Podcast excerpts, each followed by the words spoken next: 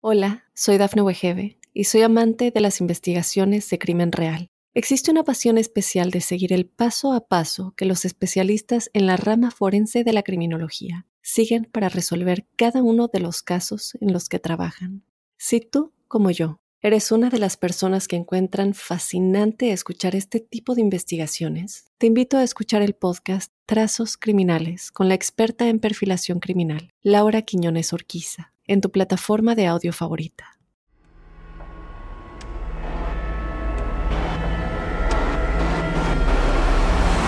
Observador Paranormal. Óyenos audio. Pues una vez más estamos en Observador Paranormal para toda esa gente que seguramente se está haciendo cada vez más fan de nosotros y el tema de hoy yo creo que les va a encantar, que son las películas malditas. Pero recuerden que no estoy solo, estoy con mi queridísimo amigo Juan Manuel Torreblanca. ¿Cómo estás, amigo? Muchas gracias, muy bien, mi querido Robin. Sí es un tema muy interesante, sobre todo porque yo creo que toca a cualquiera no es algo como muy especializado, ¿no? Así de, no, vamos a hablar de los, por ejemplo, el, pasado que hablamos de los poltergeist, pues sí, alguno le ha de haber tocado que se le mueve algo, ¿no? Que sospecha. Pero en esto, pues cualquiera puede agarrar cualquier plataforma, agarrar su pantallita, ponerte una película de terror y conectar con como con ese mundo, ¿no? De miedito y de, y de suspenso y de estas vibras que cualquiera puede llegar a experimentar a cualquiera de nosotros, ¿no? Y sobre todo si te gusta mucho el terror, ¿no? Si seguramente ya has visto más de una de las películas que vamos a mencionar, ya sabrás igual muchas de las cosas que pasaron alrededor de estas películas, pero igual hay otros datos que igual no tenían ni idea que habían pasado y que si no las han visto, yo les recomiendo que las vean, sobre todo como para que, para que sepan de qué estamos hablando, ¿no? Porque a mí me parece bien interesante como todo lo que hay detrás de estas películas, todo lo que hay detrás, no solamente de la gente de producción, sino de la gente que está actuando en estas películas, de la gente que hace efectos especiales. Hablar del cine de terror es algo como específico y yo, yo vengo el día de hoy con un montón de ganas de comentar así montón de películas, espero que nos alcance el tiempo, pero pues eso, la cercanía que uno puede tener con este tema, yo creo que va a ser muy fácil enganchar. Así es. Y seguramente, bueno, vamos a mencionar películas que son... Eh, que no solamente por el hecho de las cosas que pasaron alrededor, que sino también son íconos del cine de terror inspirada en un exorcismo real ocurrido en Washington en 1949. Esta película es considerada como la más icónica del género de terror. Durante y después de las grabaciones ocurrieron fenómenos sobrenaturales, muertes, incendios y accidentes que originaron la leyenda de una maldición que envolvía a este filme. ¿Cuál es la película de terror? Por excelencia, la mayoría yo sé que menciona El Exorcista. Fue la primera película, al menos en este país, en México y en muchos lados, que el impacto fue terrible. O sea, hay lugares donde regalaban una bolsita por si tuvieras náuseas, gente tuvo crisis nerviosas. gente desmayada. ¿Tú sabes, eh, supiste este caso de la, de la, una señora que demandó? Demandó a la, a la productora porque se desmayó y, se, se pegó. ¿No? Y entonces creo que tuvo como... sí, una lesión. Una lesión. y entonces dijo, voy a demandar, ¿no? Voy a demandar a la productora porque puedo hacerlo, ¿no? no me imagino como saliendo del cine y así de, ay, me caí. Voy a demandar a la productora. Y sí, fue un caso sonado en el cual pues esta persona demandó. Y lo más, digo, no terrible, pero es que, y sí la ganó. O sea, no en su totalidad, pero sí ganó el caso en el cual la persona demandó de, de, esto que le sucedió viendo la película El Exorcista y ganó porque pues pudo comprobar que sí fue porque experimentó una crisis nerviosa después de haber visto la película. Que esa crisis nerviosa sí, vamos, pues sí era real. O sea, de los cines, yo recuerdo hasta mis papás que me contaban, ¿no? Así de, es que sí, salía la gente espantadísima. O sea, la gente sí salía verdaderamente afectada de ver la película. Y es que, digo, no sé, yo, de pronto pienso como en el, en el cine ahora nuevo, ¿no? En el nuevo cine de terror. Ajá. Yo definitivamente creo que cuando uno ve El Exorcista, o sea, algo sí pasa como energéticamente, no sé si son mis nervios. Yo creo que yo la he visto dos veces. A ver, no soy como tan fan de las películas de terror, me da mucho miedo. Pero creo que sí sucede algo con la película. Sí, o sea, sí, o sea, a mí me pasó. Yo desde niño veo películas de terror. Yo creo que por eso que acabé como acabé, ¿no? Pero hubo, hubo, hubo un estreno que fui a verla al cine. Ahí es donde la verdad sí cambia el hecho de que la hayan creado pensando en una experiencia en el cine desde que hicieron esta película. Hubo un restreno de una edición de, director en donde le agregaron algunas unas escenas, había material exclusivo, no sé cuántos minutos, y le agregaron ese material y tenía otro tipo de cortes. Y le estrenaron, estoy hablando, ya tiene un rato, o sea, era más o menos como en el 90, casi 2000, creo que fue en el 2000, ¿no? Voy a verificar el dato. Y fui con una, amiga, una amiga que yo quería mucho. Fuimos a ver la película. Hay momentos en los cuales en el cine sí se vuelven verdaderamente espeluznantes. Por ejemplo, hay una parte en la cual el padre Carras está escuchando los audios en donde ves que le pone una grabadora que empieza a soltar como unos sonidos Reagan. Yo la vi en inglés, ¿no? Empieza a soltar unos ruidos Reagan cuando está poseída y este cuate los, lo, está escuchando, ¿no? En la grabadora lo está escuchando y le dice, este, ¿qué idioma es? Lo lleva a investigar. Le dice, eso, eso es, es latino, que le dice, no, eso es totalmente inglés. ¿Cómo? Está al revés. Y entonces voltea la cinta y lo que se oye son las varias como voces de Reagan una encima de otra diciendo unas cosas terribles, ¿no? En el cine suben el volumen a tope para que escuches hasta ese de la cinta, ¿no? y oyes cada detalle que se esmeraron en el audio, la actriz que lo hizo. Y, ella afirmaba, tomaba whisky diario y fumaba y hasta huevos cocidos comía para eh, ponerse más ronca la voz. Y entonces tienes la voz de esta señora hablando terrible, horrible, en una biblioteca sola, sola, sola y esta ambientación diciendo lo que está diciendo y la parte, hay una parte en la cual está el padre Carras, eh, se queda, está descansando el padre Merrin del exorcismo, que es cuando muere, digo, perdón, alerta de spoiler. El padre Carras está con la niña, está amarrada a la cama, está Reagan, y empieza a hablar como su mamá muerta, ¿ok? Y la mamá muerta le habla en un idioma que no traducen ni al día de hoy en las películas. Si tú la ves, no está traducido esa parte. Está todo con subtítulos, todo está traducido, pero lo que dice la mamá que le empieza a decir cállate, no está traducido. Y la amiga con la que iba no es latín, es griego. Y entonces la amiga con la que iba empieza a llorar de miedo. le digo, ¿qué te pasa? Es que está diciendo y me empieza a decir lo que dice su mamá. ¿Por qué me abandonaste? ¿Por qué me has abandonado? Yo era tu madre y te quería. Dice unas cosas horribles con la voz de la mamá de Padre Carras. Yo estaba verdaderamente aterrado de la experiencia que sí es esta película. Yo la vi después de muchos años y a mí me causó verdaderamente estragos. Vete tú a saber, digo anunciando un poco, qué van a hacer con este remake que están preparando del Exorcista que se está haciendo ahorita.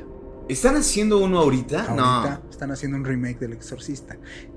Pero ¿quién? es que no, Juan no sé. Dime quién, o sea, a ver, eh, solo para adentrarnos un poco más, porque esto, la verdad, a mí me pareció, de verdad, no sé cómo, si decir una locura, si decir terrorífico, si decir, de verdad que, eh, si a mí me invitaran a actuar el exorcista, de verdad que... Hola, soy Dafne Wegebe y soy amante de las investigaciones de crimen real. Existe una pasión especial de seguir el paso a paso que los especialistas en la rama forense de la criminología siguen para resolver cada uno de los casos en los que trabajan. Si tú, como yo, ¿Eres una de las personas que encuentran fascinante escuchar este tipo de investigaciones? Te invito a escuchar el podcast Trazos Criminales con la experta en perfilación criminal, Laura Quiñones Orquiza, en tu plataforma de audio favorita. No lo haría. A ver, vámonos a 1973, donde se empieza a grabar esta película, El Exorcista. Y entonces de pronto, uno de, las, de los datos que a mí de verdad me impresionó mucho es que hay, hay nueve muertes, Juan Manuel, nueve muertes alrededor de la película. Y bueno, son nueve muertes que suceden tanto empezando el rodaje, durante el rodaje y después, del rodaje. Ahí es cuando yo digo, ¿cómo? ¿Por qué, ¿Quién va a hacer un remake de la, de la película? O sea, ¿quién se animaría? O sea, de verdad que no, no, no, no, han investigado como todo lo que hay detrás, así como, esto sucedió, yo no la hago, ¿quién va a financiar esa película?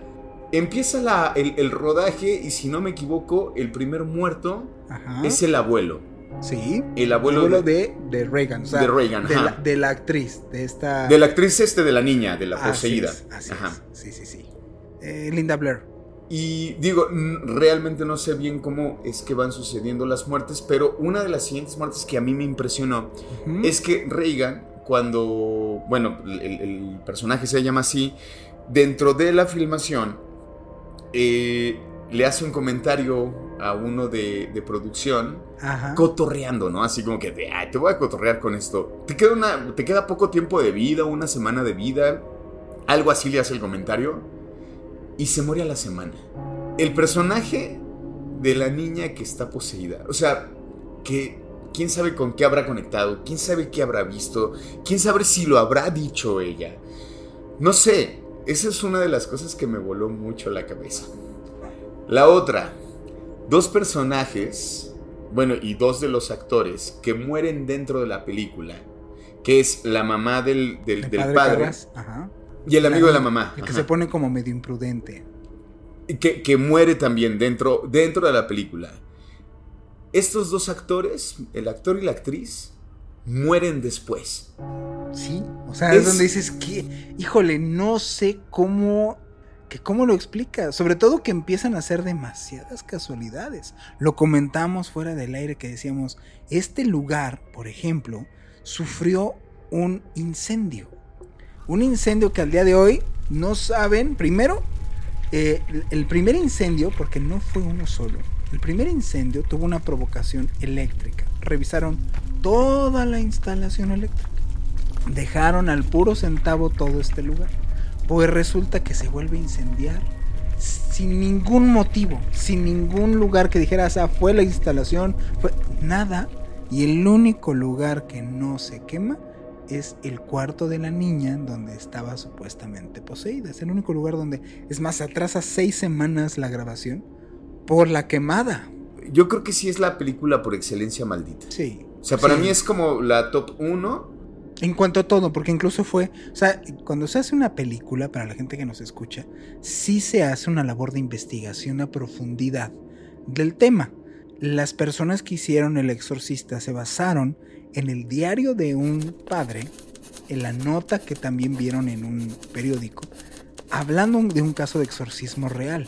Pero está, por ejemplo, una escena que está descrita tal cual en el diario de este padre y que la vez representada en la película es en donde le aparecen las letras de ayúdame en el estómago. Pero sí tal cual está narrado en el libro del diario del, padre. O sea, investigaron hasta el fondo, incluso el nombre de la entidad. Pazuzu, este demonio del viento del norte, existió o existe. Y la representación, la estatuilla que ves, es su representación real. O sea, es el demonio del viento del norte para los babilonios y los asirios de las primeras culturas humanas y su representación es esa y precisamente viene con el viento, viene con la peste, viene con las enfermedades y su representación es la escultura que había al inicio el padre Merrin en la excavación, ese es el demonio, ese es Pazuzu. La, cuestión de que ahorita platicábamos de qué, qué onda con un exorcismo. No es que pase en un día, ¿no? No. O sea, la labor de, de, de exorcizar se, se, puede llevar bastante tiempo, ¿no? O sea, lo, que platicamos no fuera de aire, ¿no? No hay una sola sesión. Las liberaciones, por ejemplo, le dicen los cristianos, es un proceso de exorcismo. Es un proceso, supuestamente lo que existe en esa persona para la religión católica es una cosa que se llama infestación. El proceso regularmente para que llegue a una, a una persona a tal grado de posesión es que no traes uno, traes muchas entidades que están poseyéndote a ti. Estás infestado.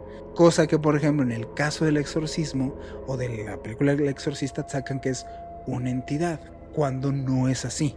es muchas. Y entonces es largo el proceso porque es supuestamente para que tú puedas controlar a una entidad de este tipo, tiene que decirse el nombre. Él te tiene que decir quién es. Porque entonces en base a su nombre, tú puedes, o en este caso el sacerdote, tener como el control de esta entidad para poderla expulsar. Si no dice su nombre, no se puede. Por eso lo primero que intentan es, dime tu nombre. Ok. yo. pues yo. Lo vemos mucho en el Emil. Eh, hablando de películas malditas, que también digo, tiene sus cosas no tan terribles como esta del exorcista, pero está basado en una historia también terrorífica. En donde esta niña cae eh, también en un asunto de posesión. Y lo podemos ver en la película en donde le está diciendo cuáles son los nombres. Y le menciona 6, 6, 6, 6, 6. Y brinca. Emily Rose, que en la vida real se llamaba Annelise. Y Brinke nomás le dice seis.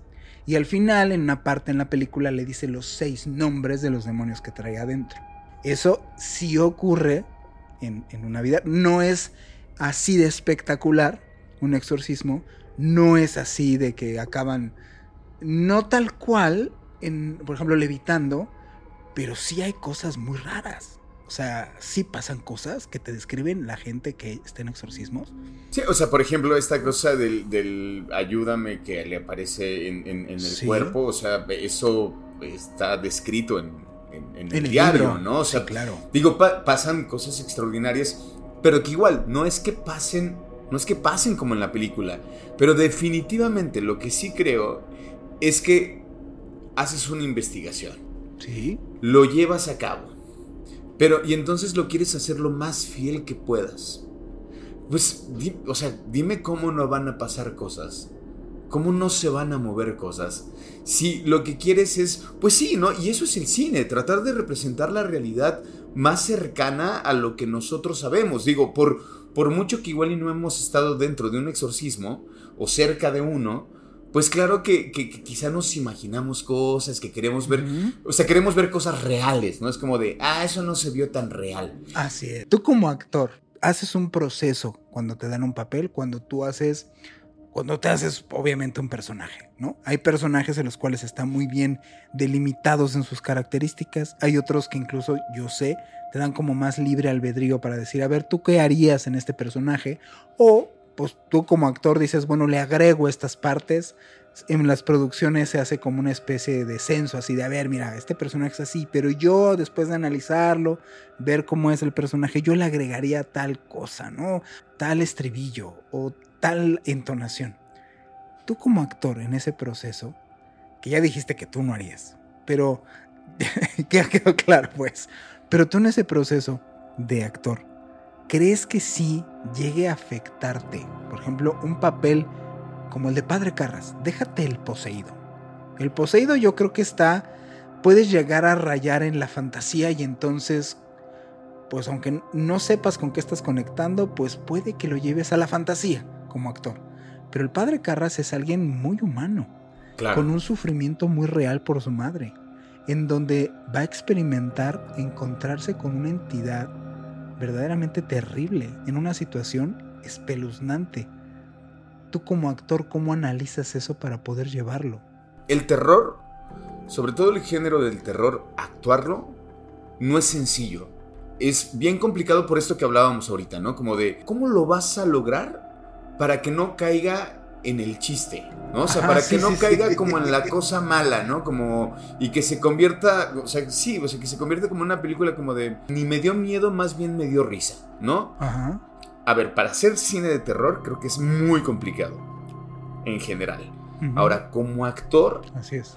Yo creo que hacerlo, la verdad es que no podría, me, da, me daría mucho miedo, porque creo yo que el trabajo actoral es mucha investigación, es meterte de fondo a unos temas o al, al, tema que tú quieras, ¿no? Supongamos que vamos a hablar de, qué sé yo, vamos a hablar de, de, Tlatelolco 68, pon ¿no? Como poner un tema.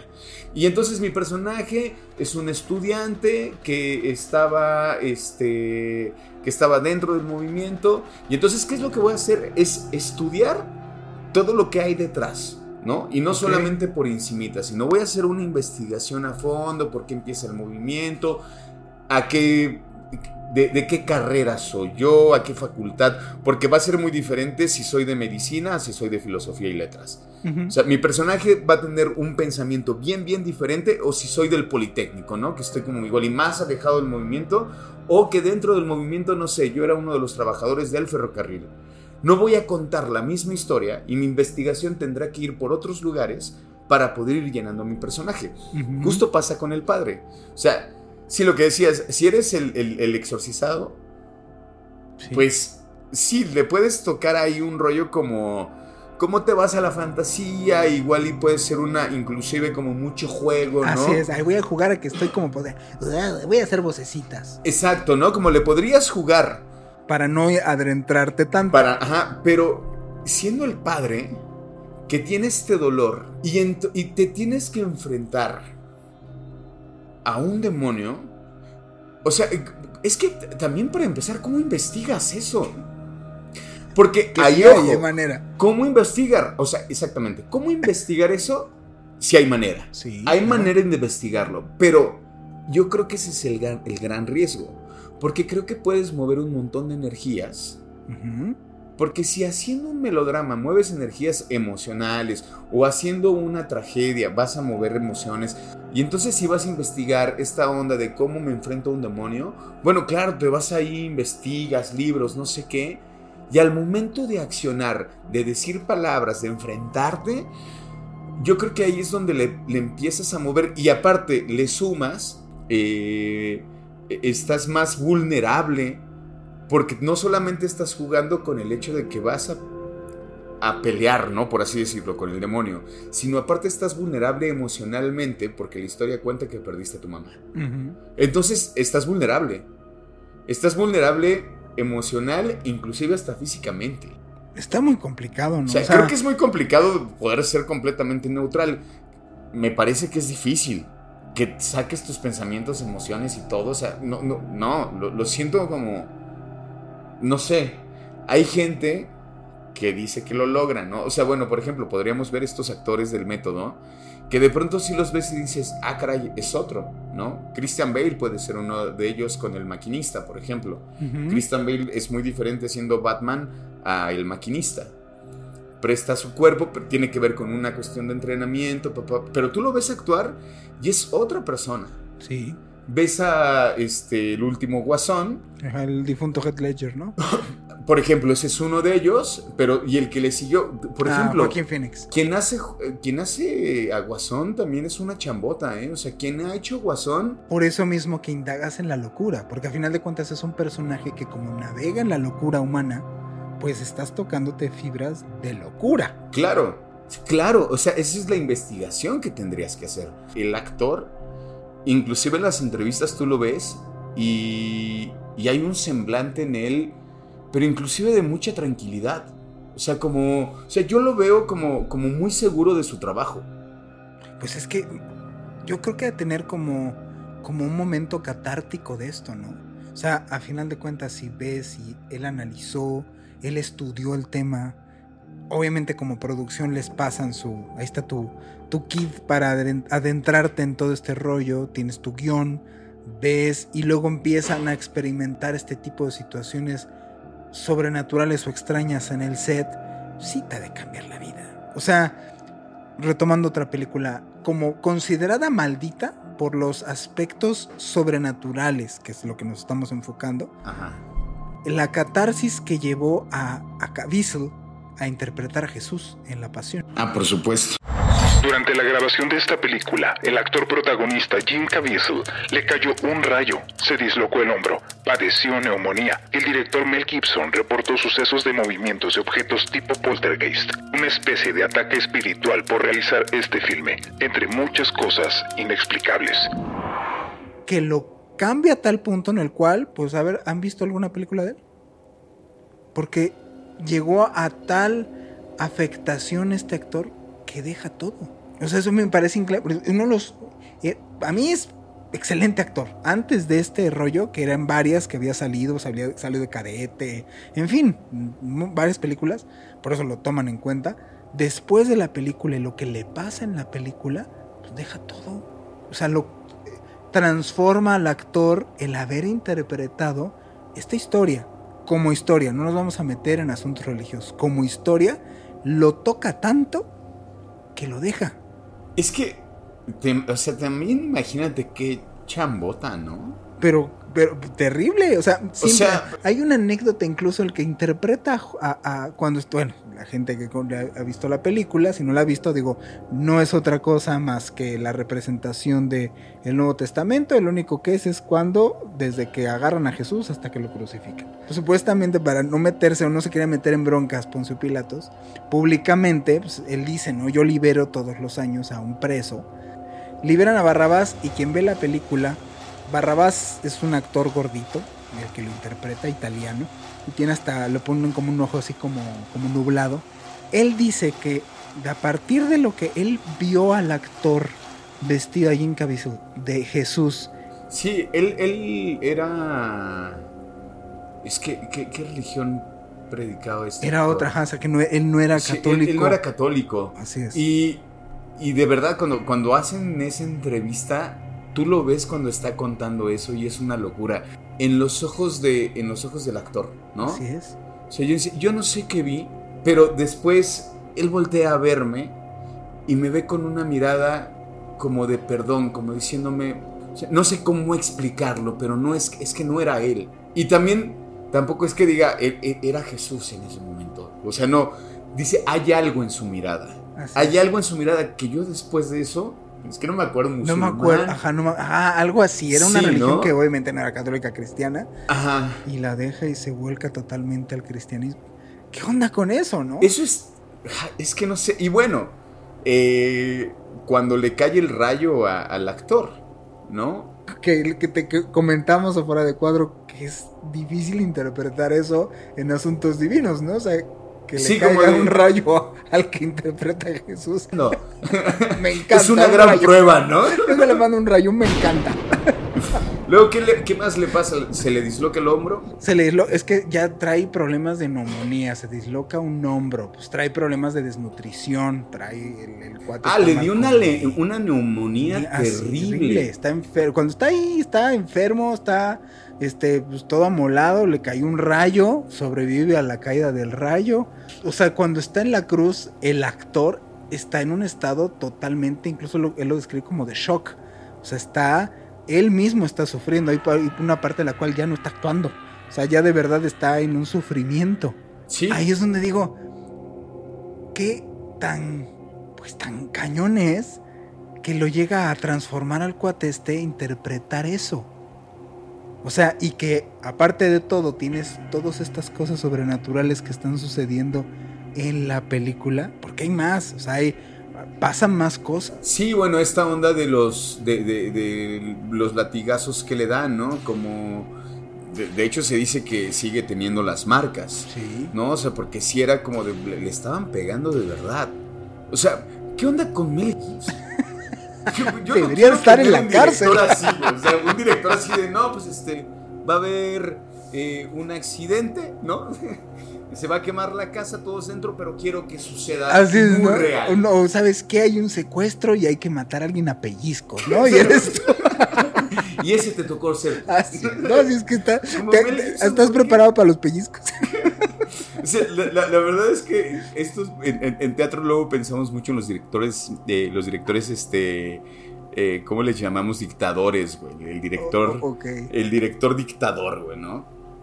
Que es como estos directores de la vieja escuela que son súper manchados, güey. Juan Manuel me preguntaba, ¿no? Me decía, ¿cuánto te tendrían que pagar para que... Nada. Nada, o sea, no me paguen. Nada, o sea, no me paguen porque no lo voy a hacer.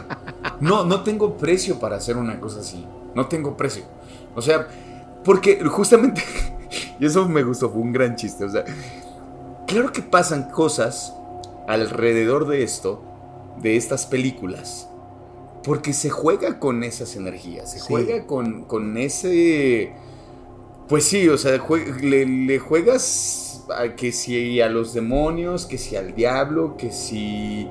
No sé a qué le estés jugando que claro que se van a mover cosas, porque claro, ¿no? Decíamos, no hay historias detrás de, de, En Busca de la Felicidad. Así es, o sea, sí, ¿Supiste todo, todas las complicaciones que tuvo En Busca de la Felicidad? O sea, no las hay. No, no, no. La película es a menudo citada como maldita por el asesinato de Dominic Dunn y temprana muerte de Heather O'Rourke, su protagonista, así como el hecho de que la actriz Jovette Williams ha señalado en entrevistas de televisión que los esqueletos utilizados en la conocida y emblemática escena de la piscina eran reales.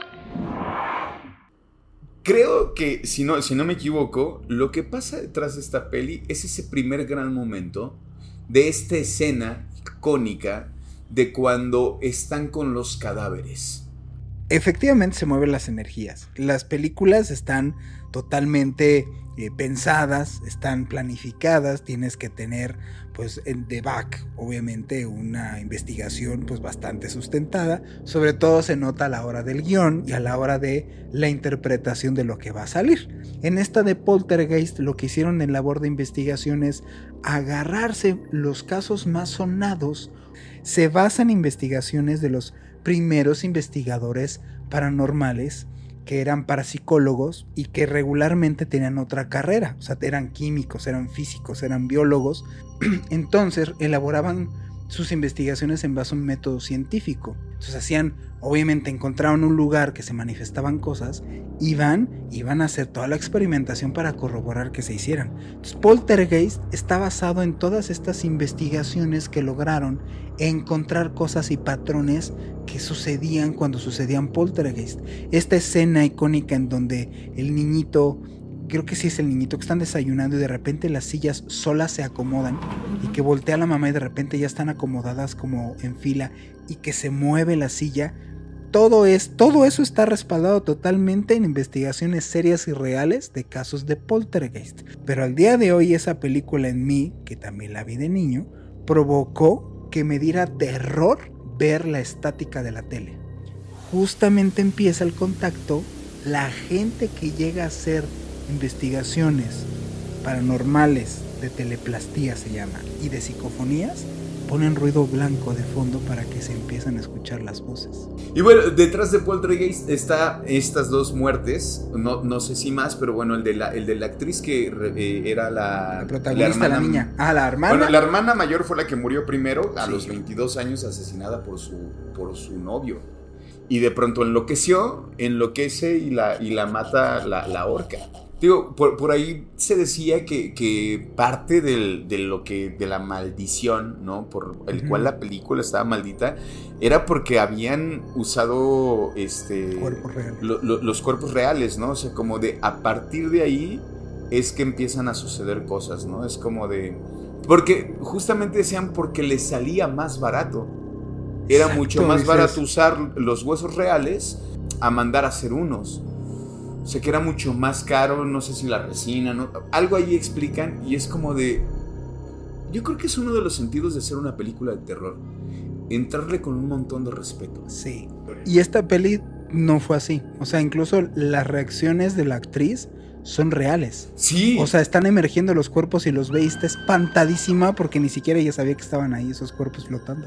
Qué curioso que de todas las películas que estamos mencionando que están consideradas malditas, independientemente de cosas como lo que decíamos eh, fuera del aire de el caso de Superman o casos aislados de películas, justo la mayoría de todas estas películas son de terror, son que tienen que ver con fenómenos sobrenaturales. Sí se han reportado cosas raras en películas mexicanas haciendo temas que tienen que ver con esto. Te digo, bueno, en Poltergeist nada más para mencionar como este otro fallecimiento de la niña, ¿no? O sea, la, la, niña muere a los 12 años por un, problema en, el intestinal. Así es. Luego viene la, niña que sale en la primera película, que muere a los 12 años, y luego otras dos muertes inesperadas, de igual manera, de cáncer, y uno de ellos fue, fue creo que sí, cáncer en el estómago. Sí, también. Y eso, no sé, o sea, es que ahí es cuando digo, es, que está bien extraño. está muy marcado. Problemas pasan, tragedias suceden, pero lo curioso es que hay todas las películas que mayormente estamos mencionando, las tragedias devienen de la... Hola, soy Dafne Wegebe y soy amante de las investigaciones de crimen real. Existe una pasión especial de seguir el paso a paso que los especialistas en la rama forense de la criminología siguen para resolver cada uno de los casos en los que trabajan.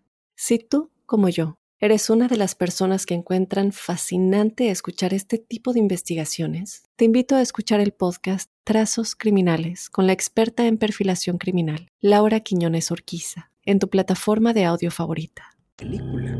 O sea, y devienen cosas terribles. Porque, no solamente ha pasado con, con, estos rodajes, no solamente en uno, ha pasado como en varios, donde son advertidos de que no hagan la película. Sí. Que de pronto se acerca gente que dicen, es que no hagas la película porque después de esto van a venir muertes.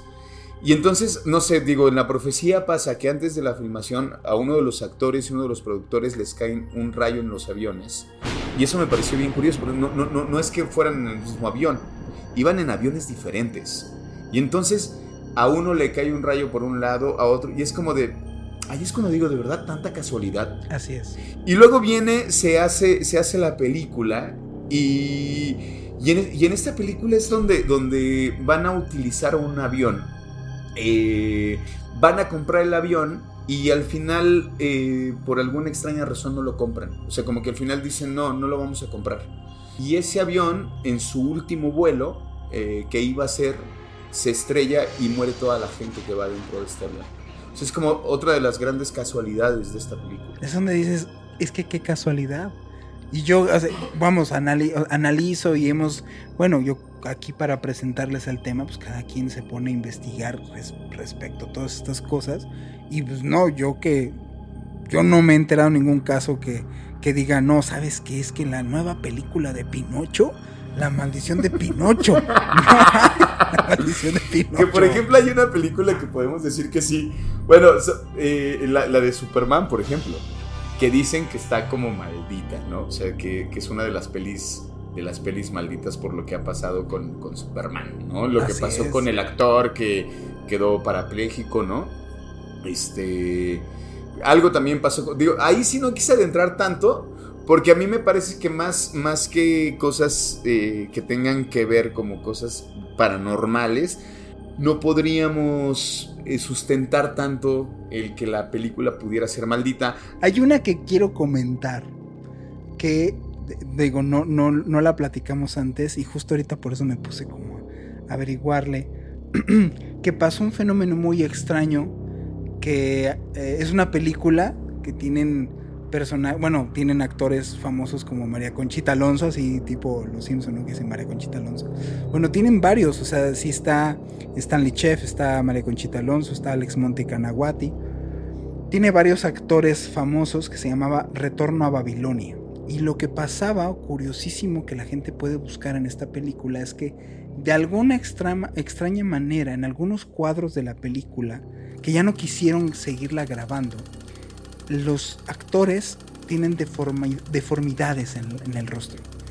Se les presentan como una especie de caras distintas. Se les eh, deforman, se vuelven como monstruos.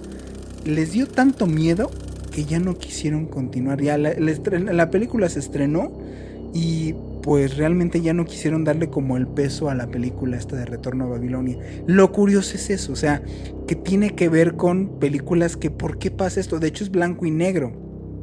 Mira, les leo un, un, fragmento. Dice, pese yo, la película fue estrenada el 11 de agosto del 2003 en Estados Unidos, mostrando en ubicaciones como Hollywood, California, que incluían la mansión del controversial actor italiano y símbolo sexual Rodolfo Valentino, Falcon Lair, así como las fincas de Norma Talmadge, y inmuebles populares por afirmarse en, esos, en estos lugares que ocurren fenómenos paranormales.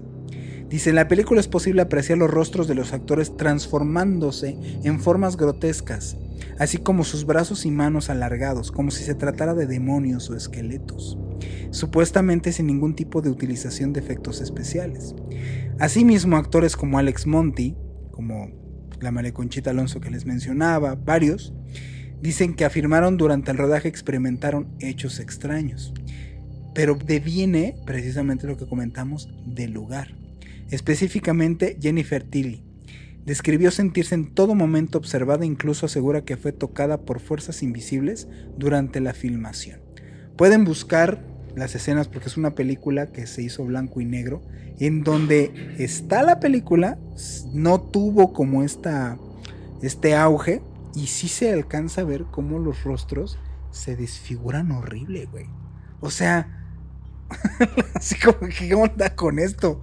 Cómo es que suceden esas cosas. Y todo fue porque grabaron en lugares que les dijeron aquí han habido... Ah, se fueron a meter a esos lugares. Y entonces toda la película aparecían de repente con cuadros con deformidades. Entonces dices, que nunca había yo oído nombrar, no sé, por ponerlo así en la mesa. No, es que fíjate que grabaron quién engañó a Robert Roger Rabbit y se movieran la cara del actor, ¿no? O sea, sí, está muy clavado, digo yo, para, para concluir con el tema, que sí está muy clavado, que sí tiene que ver, la neta, el tema que tiene que, esta relación con lo sobrenatural, con lo desconocido, sobre todo con el aspecto de demonios, del diablo, de... Sí, sí, sí, sí. Digo, pensar como qué es lo que se mueve, ¿no? O sea, detrás de todo. Digo, y es que el tiempo no, no, no, da para tanto. Digo, después podríamos hacer, otra segunda. Una, segunda, una segunda, porque todavía faltan. Por ahí a mí me hubiera gustado comentar un poquito más. Pero yo, yo quería hacer este último comentario porque me gustaría que habláramos después de la, digamos, como las obras de teatro malditas, quizá. ¿No? Y, y, te voy a decir por qué pensé en eso, porque pensé en esta película, la del bebé de... ¿De, Rosemary? Ajá, Rosemary, el bebé Rosemary, em, el director que es Polanski. Que ahí hay algo, digo, detrás de la peli, pues bueno, también sucedieron cosas, ¿no? Hubo muertes, este, muere, muere el compositor este Christoph Comeda y, y, el productor también muere, ¿no? Este William, William Castro. Pero a mí lo que me parece más impresionante, y digo, que no es tan sobrenatural y que quién sabe qué hay detrás también de todo eso. Bueno, la, la, la, esposa de... Roman Polanski, ¿no? De, Roman Polanski muere por la familia Manson, ¿no? Que por ahí se dice que igual y no era, no era quien buscaban, que igual y realmente buscaban a quien vivía antes en esa casa, que era quien le había negado como la música a este... A, a este Manson. Manson. Que era de los Beach Boys. Ajá que lo había como lo había rechazado y que realmente buscaban a él y que bueno, mala suerte, ya vivían ahí Polanski y su esposa, que era una actriz, inclusive, ¿no? Sharon Tate. Sharon Tate. Y bueno, lo que, lo que sucede detrás, ¿no? Y aparte, bueno, terrible, ¿no? Ella estaba embarazada, es apuñalada en, en, en este bueno, en el vientre, ¿no? Matando, matando al bebé, pues la matan a ella y aparte estaba con unos amigos. De hecho, es bien, bien loco. Pienso en la, en la otra película, en la de. Ah, ya, la de. Sí, ya sé que. Bienvenidos a Hollywood. Ajá, que justamente también ahí ves como el rollo de. De, pues de Sharon Tate. O sea, sale esta actriz guapísima que interpreta tanto a la guapísima Sharon Tate y este y esta nueva actriz que también hace de Harley Quinn, me parece, ¿no? Ajá. Sí, y que inclusive también sale, y, hablábamos de él, digo, es que este tema se puede dar para más, pero sale este Bruce Lee en la, en la, peli, ¿no? Digo, luego hablaremos de la maldición de Bruce Lee y su hijo, que eh, ya después nos podremos adentrar. Pero, ¿qué, ¿por qué pensé, eh, o por qué el, nombre de Polanski me, me, hizo mucho ruido? Digo, para empezar, a mí esa historia me parece terrible, ¿no? O sea, como todo lo que sucedió detrás de esta peli. Y esta cuestión de la muerte de, la esposa de, esta, de, Sharon, eh, me puse a investigar porque hay una película de Macbeth hecha por Polanski. Y entonces yo dije, ahí está la maldición también de Macbeth. Pero no, mi investigación se, se, se acortó muy, muy rápido. Porque la película este, la hace dos años después, si no me equivoco, hace Macbeth, la hace en el 71. Pero es que también Polanski le ha jugado. Sí. También, también le ha jugado, ¿no? El anticristo. Y luego, ¿en dónde hizo el, o sea, el lugar simplemente? Que es este, el edificio Dakota. ¿Dónde se graba el bebé de Rosemary? Que es, el, que es el mismo lugar en donde matan a John Lennon. Claro. Donde muere John Lennon años después, y donde se dice que sigue viviendo esta Yoko, ¿no? Sí, es un edificio emblemático para desde, desde que se hacían rituales. Hacia, había una persona que era el que interpretaba a este primer Frankenstein que es muy emblemático. El señor en la vida real era, pues, era satanista y era brujo y no sé cuánta cosa. Y él hacía sus rituales en este edificio. Es un edificio que es masón. Sí, te digo que, que, Polanski también le ha jugado y no es la primera vez. Pues ya hablaremos a profundidad de estos temas Aquí en Observador Paranormal trataremos también de hablar de los asesinos seriales. Viene un programa que estamos haciendo que tiene que ver con uno de los asesinos seriales, y no me refiero precisamente a la mata viejitas, sino a un señor que era pues considerado uno de los primeros asesinos seriales hace bastantes años ya atrás, que es Goyo Cárdenas. Vamos a hablar de esta maldición de Macbeth, que está relacionada a las representaciones que existían en el teatro, las representaciones que existen de las obras, que hay obras que así como existen películas que agarran estos temas o toman ciertos temas digámoslo así, complicados, que inspiran miedo y que terminan teniendo manifestaciones muy raras, como la Dama de Negro aquí en México. Entonces, estaremos hablando de todos estos temas en otros programas más. No dejen de escucharnos. Y pues, sin más que decir, yo soy Juan Manuel Torreblanca y fue un placer estar con ustedes en este programa. Y me acompañó mi estimadísimo Roberto Belmont y los esperamos en el siguiente podcast.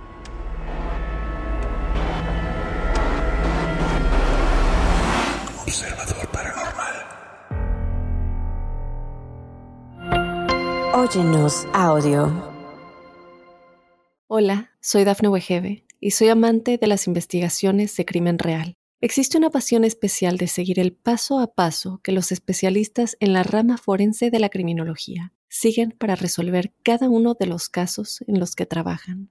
Si tú, como yo, eres una de las personas que encuentran fascinante escuchar este tipo de investigaciones, te invito a escuchar el podcast Trazos Criminales con la experta en perfilación criminal, Laura Quiñones Orquiza en tu plataforma de audio favorita.